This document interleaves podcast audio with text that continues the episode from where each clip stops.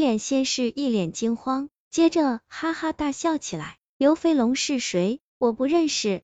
姑娘，你可别诬赖好人呀！白净女孩冷笑一声，说道：“刘飞龙都到了这个地步，你就别装了。我们一直盯你好久了，从你第一次宣称幺零四房间闹鬼，我就开始注意你了。你就乖乖招了吧？难道非要我说的这么明白？”黑脸汉子辩驳道：“那你倒是拿出证据来啊！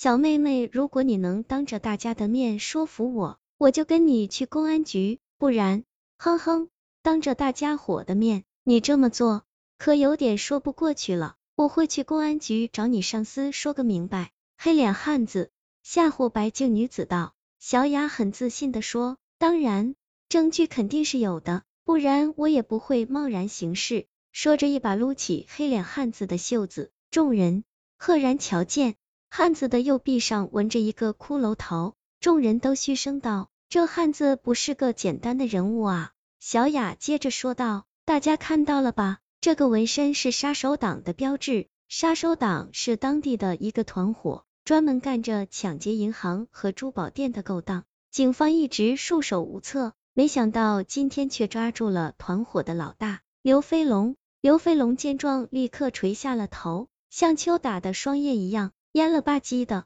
你是怎么知道我就是刘飞龙的？黑脸汉子不甘地问道。小雅说。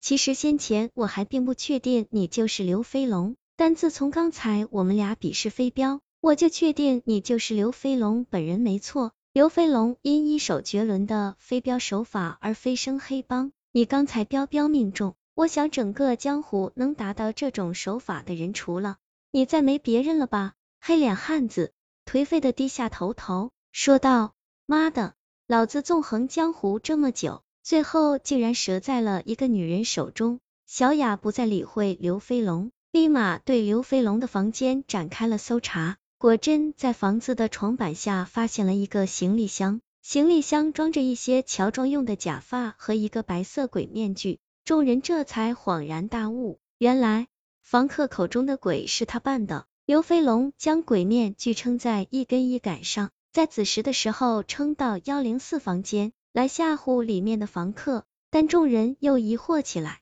刘飞龙这么做到底是为什么呢？小雅笑道：“大家跟我去幺零四房间就清楚了。”众人随着小雅来到了幺零四房间，小雅很快从房间的天花板上找出了一个棕色的密码箱来。关于密码箱的事环，得从一个月前说起。一月前，市区发生一件珠宝盗窃案。案发时间是夜里九点多时，金家珠宝城正准备下班关门，突然从门外闯进了五六个蒙着脸的壮汉，蒙面人二话没说，将跑来视察的保安给捅死了。接着，其中一个壮汉命令随行中的一人在门口把风，另外几人展开作案行动，将珠宝城的值钱东西装在了一个密码箱中逃走了。警察跟蒙面人发生了激烈的枪战。在双方激战中，有几个蒙面人当场死亡，剩下的一个蒙面人提着箱子逃走了。于是这一个月以来，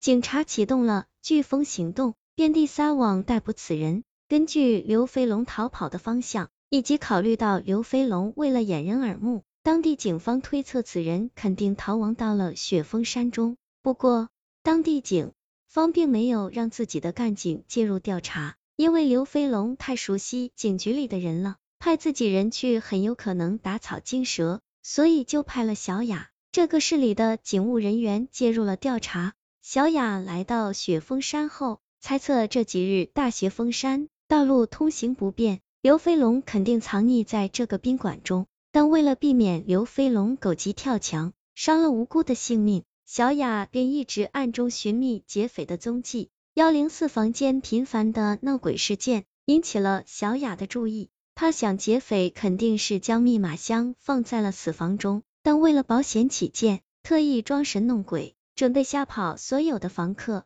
这样下来，等大雪消融后，他便可以潜伏到房间中取走密码箱，从此远走高飞。刘飞龙仓皇的躲进了宾馆中，将箱子藏匿在天花板上。正巧碰到前来搜查的公安人员，住进去没一支烟的功夫，刘飞龙就转到了隔壁的房间中去了。这家伙担忧密码箱被房客发现，想扮鬼吓走前来租房的房客。刘飞龙被捕后几天，阳光温和，积雪迅速的消融了。这个故事伴随着这场消融的雪也接近了尾声。